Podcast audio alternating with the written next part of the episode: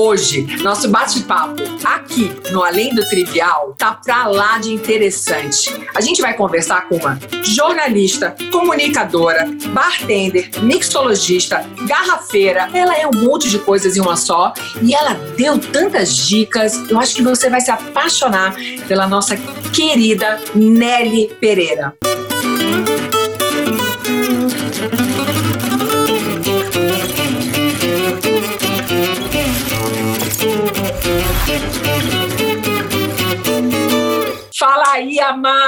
Que delícia ter você aqui. Ainda bem que a gente pode se ver direto do meu balcão, pelo menos virtualmente, né? Eu digo que é uma forma que eu tenho de matar a saudade de estar atrás do balcão do bar recebendo as pessoas, porque eu tenho acesso, eu moro em cima do Zebra, então é também o ateliê do meu marido, que é o Renato Larini, então a gente está usando meio que como um QG.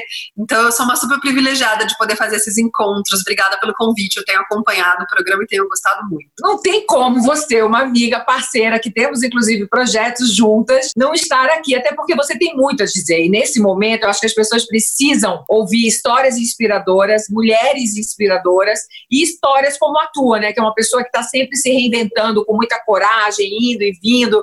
Bom, eu sei tua história de trás para frente, adoro, acompanho, já era sua fã antes de te conhecer e nos tornarmos amigas, mas agora eu quero que você conte a tua história para quem está ouvindo a gente. É, resumindo, né, eu comecei minha carreira muito nova, meu pai era radialista, então eu cresci dentro de um estúdio de rádio, na verdade, em Curitiba, e aos 17 anos, quando eu entrei na faculdade, eu também, dentro da minha sala de aula, tinha uma mulher que trabalhava numa rádio, no primeiro trabalho sobre rádio que a gente fez na faculdade, ela falou, menina, tua voz é muito boa, você não quer fazer um teste? Eu falei, quero. E aí eu comecei a trabalhar com 18 anos num programa ao vivo que ia para o ar das duas da tarde às seis da tarde, chamava Tarde Educativa, na Rádio Educativa do Paraná. E era uma rádio muito legal, porque era uma rádio toda voltada à cultura brasileira. Corta para 24 anos, fui fazer mestrado, trabalhando nessa rádio ainda. Fui fazer um mestrado em semiótica russa para estudar a cultura. E aí depois fui fazer um mestrado fora do Brasil, em estudos culturais latino-americanos, para estudar a identidade cultural brasileira. Então, o Brasil sempre esteve no meu norte. E nesse período inteiro trabalhando em rádio. Em Londres, quando eu fiz o mestrado, acabei ficando em Londres depois e entrando para a BBC de Londres. E aí foi quando a gente voltou, eu e o Renato, o Brasil, o Renato teve a ideia de abrir o Zebra, que ele queria fazer na época um espaço que a gente não tinha aqui em São Paulo ainda, que era um espaço híbrido, né? Que era galeria, ateliê, bar. É, e aí abrimos o Zebra e aí eu ficava entre a redação e o bar, a redação e o bar. Só que daí, em 2014, a gente resolveu intensificar a parte de coquetelaria aqui do Zebra e eu fui fazer uma pesquisa para ver o que, que tinha de coquetelaria brasileira. E aí eu me apaixonei e foi quando eu fiquei nesse redação Bárbara Redação ainda durante um tempo e em 2016 eu pedi demissão é, para ficar só é, cuidando do bar e tocando essa pesquisa. Então, resumo da ópera é um pouco isso. Eu tenho uma trajetória então como, como comunicadora mesmo, acho que acima de todas as coisas e uma pesquisadora do Brasil acima de todas as coisas.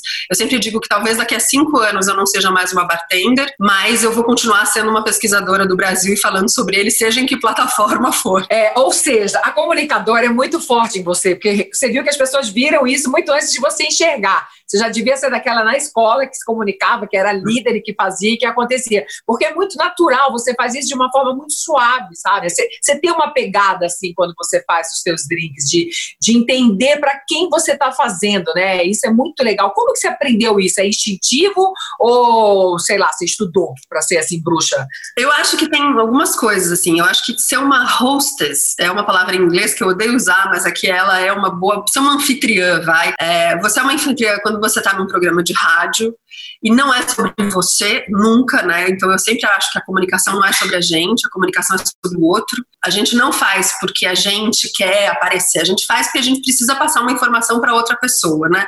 Nós somos meios, interlocutores, né? E eu acho que no bar não é diferente. Eu não acho que o trabalho de uma bartender, de um mixologista é sobre a gente, não é o que eu quero que você beba, é sobre o que você quer beber e como é que eu vou traduzir isso como interlocutora e te entregar isso, seja numa comunicação, numa matéria de rádio, seja num drink, né? Porque senão vira uma cagação de regra, com o perdão da palavra, sabe?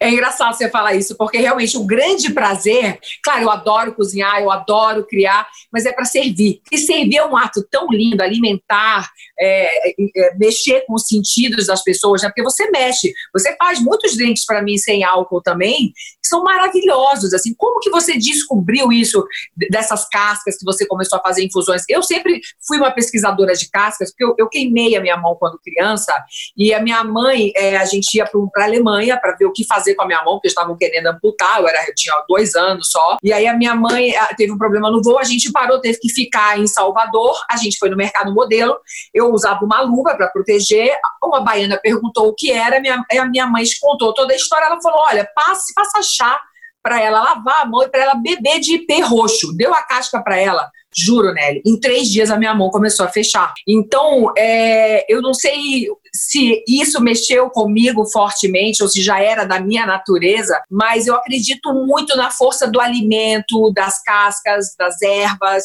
das, do, do, dos temperos. Assim, eu, eu, sei o que eles fazem com o corpo e o que eles trazem para gente energeticamente. Como que você descobriu isso? É, eu acho que é muito lindo. Eu fico um pouco emocionada quando eu ouço essas histórias, porque é a nossa ancestralidade mesmo, né? Quando a gente começou a pesquisa aqui do zebra, de coquetelaria, era a época que os bartenders estavam querendo fazer bitter. Bitter é o temperinho do drink, vai, as ervas finas do drink. E aí a gente foi num bar que não existe mais, que ficava dentro, é, perto da zona cerealista aqui em São Paulo. E eu fui lá, um butacão, e esse tio tinha, sei lá, 30 infusões. E aí eu fiz um, comecei a fazer essa pesquisa e comecei a ver que todos esses ingredientes que a gente infusionava em boteco, as garrafeiras, herveiras, mateiras, benzedeiras, infusionavam de forma medicinal. E isso fez eu viajar muito pelo Brasil e conhecer muitas mulheres, porque são mulheres na maioria, que fazem garrafadas. E a história do Brasil com as bebidas é uma história de mulheres, porque lá atrás, antes dos portugueses, eram as indígenas que faziam os aluás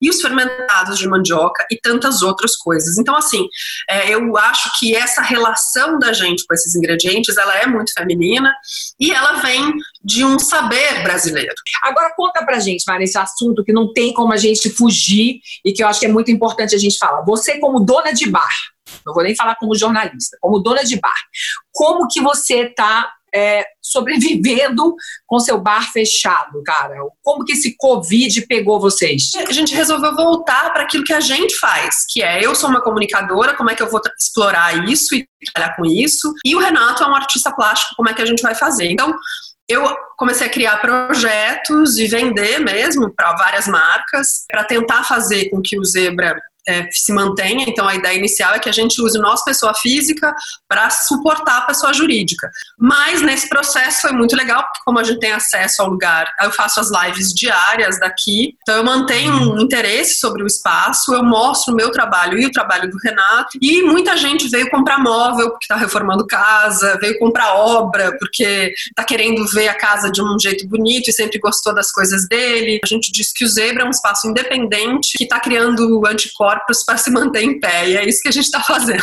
O que é legal no negócio de vocês é porque é um negócio pequeno, é totalmente assim. Tem, eu, eu conheço as meninas que trabalham aí, que bem de extras, que ajudam e tal, mas são vocês dois, né? Então, bem ou mal, você, de certa forma, estava preparada para uma coisa dessa, digamos assim. Então, o jeito que vocês montaram o Zebra tem muito a ver com vocês e é uma puta receita que pode servir para muita gente que está ouvindo a gente aqui, de fazer coisas menores mais independentes. Mas, por exemplo, quando que você se tocou que você tinha que fechar? Lá pelo dia 9. Mas isso como? Porque você é uma jornalista que estava vendo o que estava acontecendo na Europa e no mundo?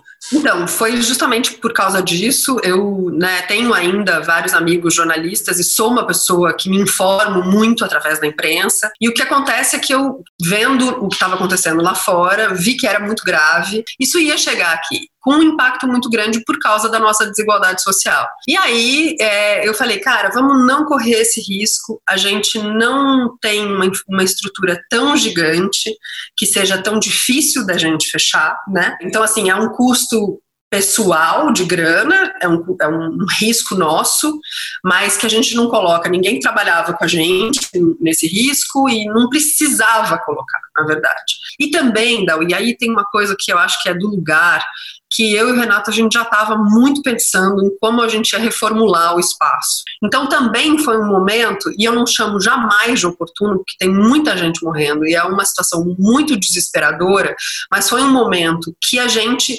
estava meio que já pensando que a gente talvez fechasse o Zebra por um tempo para ver como é que a gente ia é, reabrir daqui um tempo. Então, certamente é isso que vai acontecer. Agora, a única questão que a gente tem é que talvez a gente não consiga reabrir, mas que a gente vai ficar fechado durante um tempo.